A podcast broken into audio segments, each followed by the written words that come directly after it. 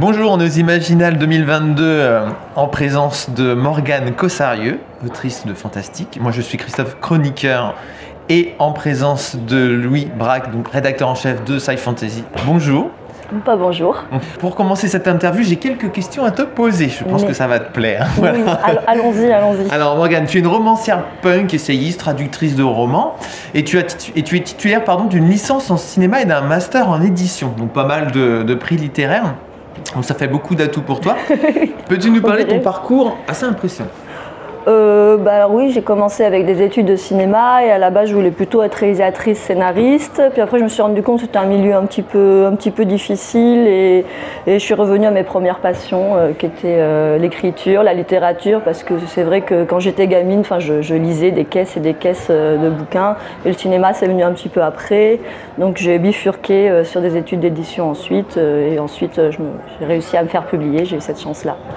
Voilà. D'accord, super. Alors on va revenir à ton dernier roman, Vertèbre. Il est publié en 2021 aux éditions du Diable Vauvert et est récompensé du prix Masterton. Oui. Donc euh, cette année. C'est un roman plutôt efficace. Tu peux nous parler de ton petit monstre littéraire, s'il te plaît?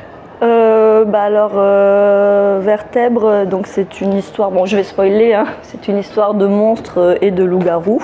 Je pense que la couverture, le, Assez explicite. la couverture est finalement assez explicite. Euh, Bon, c'est vrai que le loup-garou arrive petit à petit, donc c'était une question aussi que- qu'on s'était beaucoup posé avec le diable ouvert, est-ce qu'on le met ou pas sur la couverture? Et on a eu plein de, de couvertures différentes et finalement c'était c'était celle-là la plus efficace qui nous a tous plu, donc euh, on a décidé de, de spoiler et de mettre le loup-garou dedans.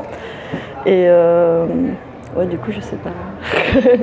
Pourquoi c'était important euh, pour toi de parler du loup-garou? Parce que dans Rouge Toxique, donc c'était Mhm. des, des vampires. Là, tu t'es attaqué à un, à un autre euh, pan du fantastique. Pourquoi? Euh, bah alors en fait je voulais parler Vertèbre, je voulais parler de monstres euh, plus que je voulais parler de transformation du corps et de body horror, c'était vraiment vraiment ça qui m'intéressait et ça aurait pu être n'importe quel monstre. Et même au début j'avais prévu de faire une histoire de vampire mais avec un vampire un peu différent de ce que je faisais d'habitude, un vampire avec plus de déformation du corps, beaucoup plus inquiétant, beaucoup plus étranger, euh, auquel on pouvait vraiment pas s'identifier, vraiment une sorte de, présence inquiétante sur laquelle on se pose beaucoup de questions. Et au bout d'un moment, j'ai fait, bah, en fait, le vampire, il est peut-être pas assez représentatif de ça, c'est pas la bonne créature. Faudrait que je... C'est juste moi qui suis obsédée par les vampires, mais clairement, sur ce livre-là, ça, ça marche pas. Morgane, faut, faut, que tu, faut que tu arrêtes avec le vampire un petit peu.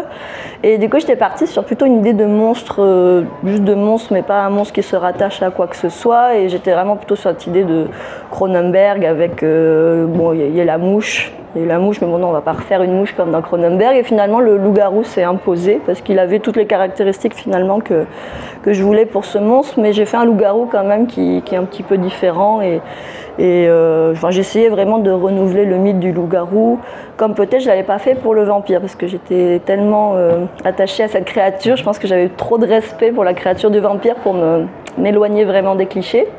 Et le loup-garou, c'était une créature qui me parlait un petit peu moins, que j'aime beaucoup, mais qui me parlait un petit peu moins.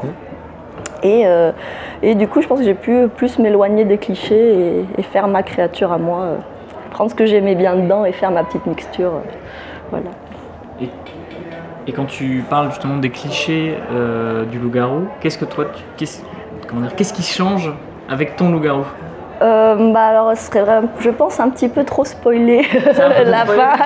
Ouais, euh, là, là, je crois que déjà que j'ai pas mal spoilé. non, là vraiment, c'est la, la surprise à la fin. euh. D'accord. Mais oui, on va dire que ça. Ouais, je pense que quand même ça renouvelle pas mal euh, la figure et ça la- ça l'amène d'une façon qu'on n'a pas trop l'habitude et le résultat final est quand même un petit peu, peu différent de ce qu'on a l'habitude. Et euh, après, bon, moi j'ai- j'aime beaucoup quand même Loup-Garou. hein. J'étais beaucoup inspirée par Wolf quand j'étais petite. J'aime beaucoup le film Ginger Snaps, qui est, vraiment une super bonne métaphore de l'adolescence à travers la figure du loup-garou. Donc il y a quand même des choses comme ça que, que je reprends un petit peu dans Vertèbre. Mhm. Et oui, j'ai quand même essayé de m'éloigner euh, le plus possible. Tes écrits justement sont un peu une réaction par rapport à la mode Twilight et la bitlique plutôt classique. D'ailleurs, c'est plutôt du démembrement, etc. euh, Plutôt hardcore. voilà. Comment t'en es arrivé là justement pour euh, faire des livres plus coup de poing? Euh, bah alors, euh, mon premier roman dans l'event, c'était vraiment au moment où Twilight est sorti. Et moi, j'étais plutôt de l'école Anne Rice, Poppy Z. Bright. Euh, J'aimais beaucoup des, des films de vampire punk comme Frontières de l'Aube. Et euh, c'est vrai que j'avais reçu très très mal euh, la vague Twilight, j'avais l'impression que ça dénaturait euh, mon vampire à moi, celui que j'aimais bien. Enfin, ça m'énervait vraiment que la nouvelle référence dans la tête des gens, ça soit. Quand on parle vampire, on parle Edouard Cullen. Enfin, enfin, il était vraiment dépossédé de toutes les qualités que j'aimais bien, le côté sombre, les dents. Enfin, donc oui, j'avais vraiment voulu faire l'exact opposé avec Dans les veines et reprendre les codes euh, de la bitlite et du gentil vampire qui rencontre une adolescente, essayer d'amener ça vers quelque chose de très sombre euh, et de très destructeur pour essayer de redonner ces, lettres de Domeless et ce côté vénéneux au vampire. Enfin, J'ai essayé de faire un back to the, back to the roots. Avec un livre très très postmoderniste mais qui, qui, qui relevait plus des années 80, 90, 70 que de la vague 2000. Quoi. En fait, plus le côté prédateur. Euh, oui. Euh, comment dire euh, le, monstre sanglant, inhumain. Et le côté, voilà, avec le démembrement, la, détérioration, on voit le côté pervers de l'esprit humain aussi mmh, qui, mmh, se, mmh. qui, se, met en place. Et toi, tu, tu, aimes bien maltraiter tes personnages justement de cette oui. oui, oui, je suis un petit peu dure. Enfin, j'aime beaucoup explorer la noirceur de l'âme humaine. Euh, et oui, enfin, je, je, suis souvent un petit peu vache avec mes personnages. Et, un petit côté Georges Martin. oui, non, j'avoue que, que je, tue souvent même des personnages. Euh, ça m'arrive de tuer des personnages que, que, j'aime beaucoup, et que les lecteurs aiment beaucoup et on a pu me le reprocher. Et, mais, mais j'aime bien, en fait, j'aime bien faire une littérature qui, qui prend aux tripes et, qui surprend, qui, surprend enfin, qui, fait, qui fait, provoque une réaction euh, presque organique. Et euh, j'avoue que, que, tuer un de, ces, un de ces personnages phares ou malmener un de ces personnages phares, c'est une bonne façon d'y arriver. Tu es sadique donc. Euh, juste avec euh, juste, en littérature, juste en littérature juste en littérature. Alors justement en littérature on voit un petit peu tes références style chair de poule Stephen King voire Lovecraft. Mmh, mmh. tu te toi tu te situes comment maintenant? Alors, euh, ben, euh, Chair de poule, j'avais tout lu à l'époque. J'étais et j'ai beaucoup lu Stephen King très très jeune aussi. Enfin, ça, j'ai dû le lire vers 10 ans et Chair de poule, j'ai dû lire tout de 6 à 12 ans. Donc pour moi, c'est ça à 10 ans? Oui, oui. Et j'ai lu Entretien avec un vampire à 8 ans, donc c'est pour ça. je pense que je ne suis pas ressortie indemne de ces lectures-là. Mais il y avait aussi beaucoup les chairs de poule. Les chairs de poule, j'ai lu tous les tomes. J'aimais vraiment beaucoup. Et, euh, et, je sais pas, du coup Vertep c'est un, roman qui fait toujours énormément référence à Chair de Poule, enfin même dans sa structure. Euh, je sais pas, moi j'ai toujours un, une sorte de rapport assez nostalgique à mon enfance et aux choses qui m'ont marqué étant enfant. Et en plus, je sais pas, on dit toujours que la nostalgie c'est 20, 30 ans. Et bon, bah là j'ai 35 ans et, je trouve que c'était le bon moment de revenir à, cette époque 90. Et donc Vertèbre, oui, c'est un grand hommage à toute la culture années 90 et notamment les chairs de poule et, la collection Pocket Terror parce que les gens de notre génération, on a quand même beaucoup grandi avec, euh, avec les Anne Rice, les Stephen King, Graham Masterton qui étaient tous dans cette collection euh, Pocket Terror. Quand j'ai lu Vertem, j'ai eu l'impression de retrouver mon club des ratés, oui. mais qui a vraiment mal tourné. oui, oui, oui. Oh, oui, c'était vraiment une. Ouais, c'était. Bah, pour moi, ça, c'est tellement fondateur et j'aime beaucoup Stand By Me aussi. Enfin, toute cette histoire euh, d'enfance traumatisée, d'enfance face au monstre. Enfin, j'aime beaucoup le regard de l'enfant face à la monstruosité parce que ça, ils le prennent vraiment au premier degré, ils le prennent vraiment en pleine face. Et je sais pas, j'ai toujours trouvé ça euh, très intéressant de confronter les deux. Et euh, on voit aussi euh, avec euh, ça et puis Stephen King, tu mets toute la, toute la pop culture française mhm. en avant. Alors il y a Rock Voisine qui chante dans des scènes, c'est terrible. Oui. Et il y a un second degré, beaucoup d'humour noir et qui permet, je trouve, d'aérer le récit, de le rendre moins, moins dur. Oui, bah j'essaye, j'essaye. Bah, mes, mes premiers, bon, y a toujours je pense qu'il y a toujours eu une certaine forme d'humour noir dans, dans, mes, dans mes bouquins. Ah bah peut-être je suis ton ombre qui est vraiment horrible de A à Z. Euh, mais oui, j'ai toujours, euh, parce que des fois, je parle de sujets tellement, tellement durs qu'il fallait aérer. Et vraiment, dans Vertep, je pense que c'est un peu avec la bouteille et l'expérience. Je pense que Vertep, j'ai réussi une, bonne, euh, une vraiment bonne balance entre la nostalgie, la petite Madeleine de Proust, l'humour l'humour noir ou pas noir, enfin, il y a quand même un côté beaucoup plus léger dans Vertèbre qui fait que la pilule euh, des choses un petit peu plus dures euh, passe plus facilement, je pense, et que c'est un roman, je pense, plus accessible peut-être que, que les précédents. Et j'ai trouvé qu'il y avait des personnages très attachants, euh, Ouais, ouais, ouais. notamment euh, quand il y a des petites chroniques en début de, de paragraphe où euh, elle parle de, euh, de comment dirais-je, le personnage, par exemple Sacha, hein, Oui. elle, parle de son Megazord, Mm. euh, qu'elle parle de, comment on appelle ça Euh, J'ai un blanc là. Euh, C'est pas grave, ça sera monté. Son Tamagotchi. euh, Tamagotchi et puis euh, comment ça s'appelle Euh, Il y a le chat Billy aussi. oui, oui, oui, oui, oui, oui. Tu gardes un peu de. De fraîcheur. en fait. Voilà, un peu Oui, c'est ça, oui, oui, un peu C'est d'innocence. garder un peu d'innocence. Oui, puis je, je voulais vraiment. euh, enfin, pour moi, le rapport aux animaux a toujours été euh, très important et enfin, je pense que ça se voit dans la plupart de mes romans, il y a toujours un, un rapport aux animaux assez spécial. Et je sais pas, c'était. Je me suis quand même pas mal inspirée de mon enfance pour écrire Vertèbre, parce que ça se passe dans le village euh, où j'ai grandi.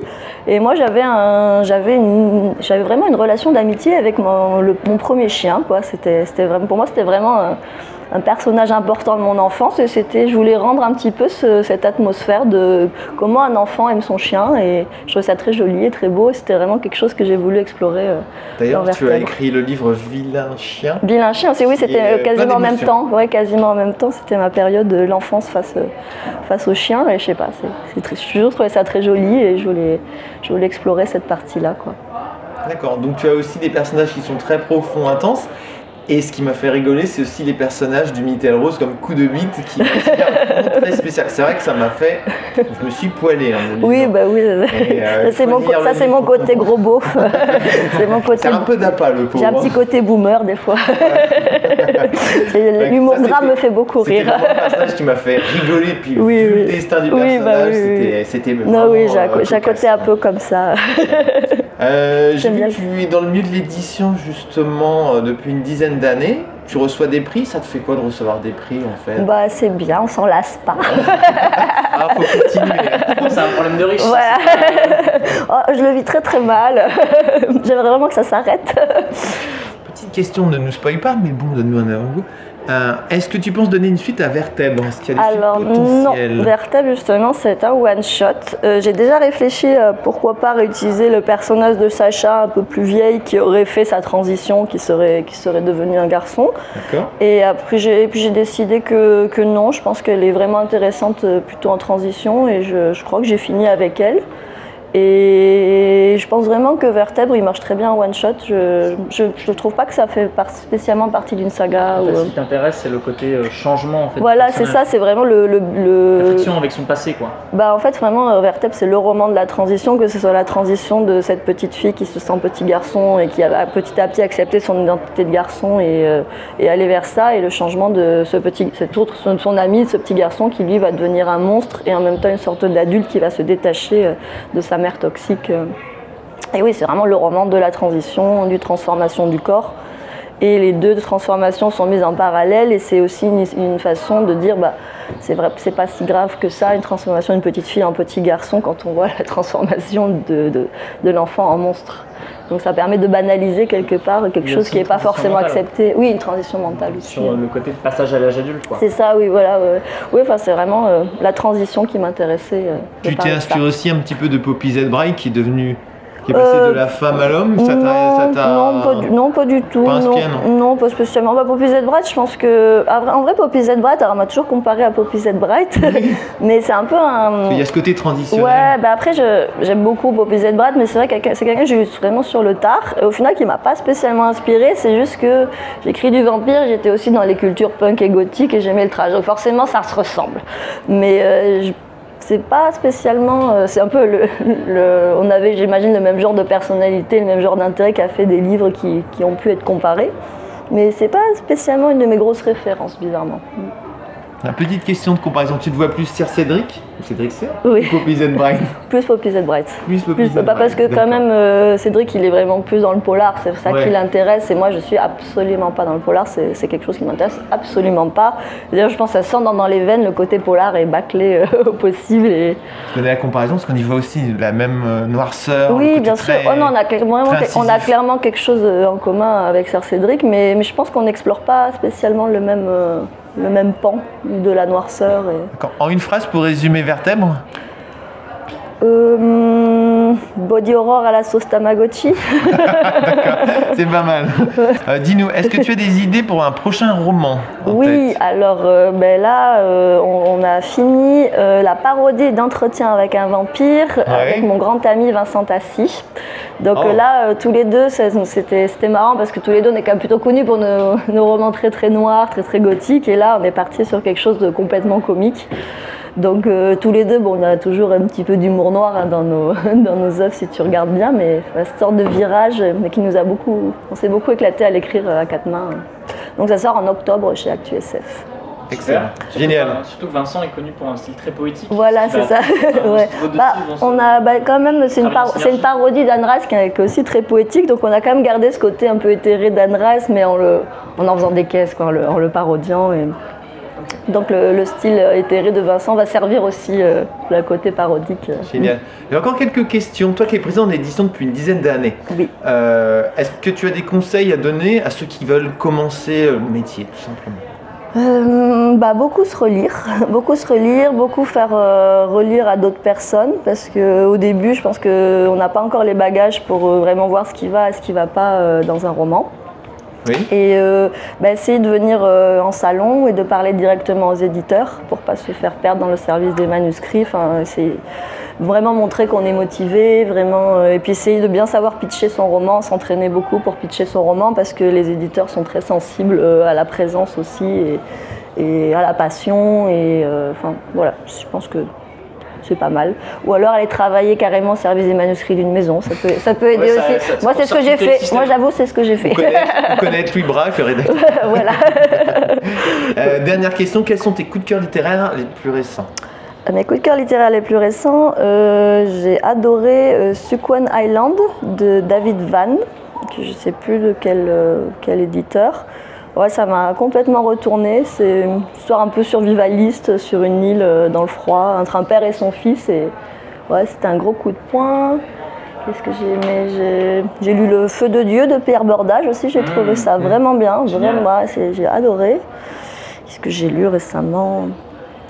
Voilà, il n'y a, pas grand chose d'autre qui me vient, mais c'est déjà pas mal. hein. C'est déjà pas mal. Belles inspirations. Oui, voilà. Oui, oui, oui. Ah bon, on va terminer. Bah, en tout cas, un immense merci à toi, à Morgane Cossarieux, pour le temps passé avec nous. Euh, Euh, J'invite tous les lecteurs et lectrices de Fantastique euh, ben, tout simplement à te lire, ça vaut le coup. Et euh, un immense merci à Louis pour euh, cette interview et qui est rédacteur en chef de Ça font Plaisir, Christophe. Coucou la team des chroniqueurs, dommage pour eux de ne pas être là. merci, puis prenez soin de vous. Et puis vive les imaginales et à très bientôt. Merci, au revoir. Merci.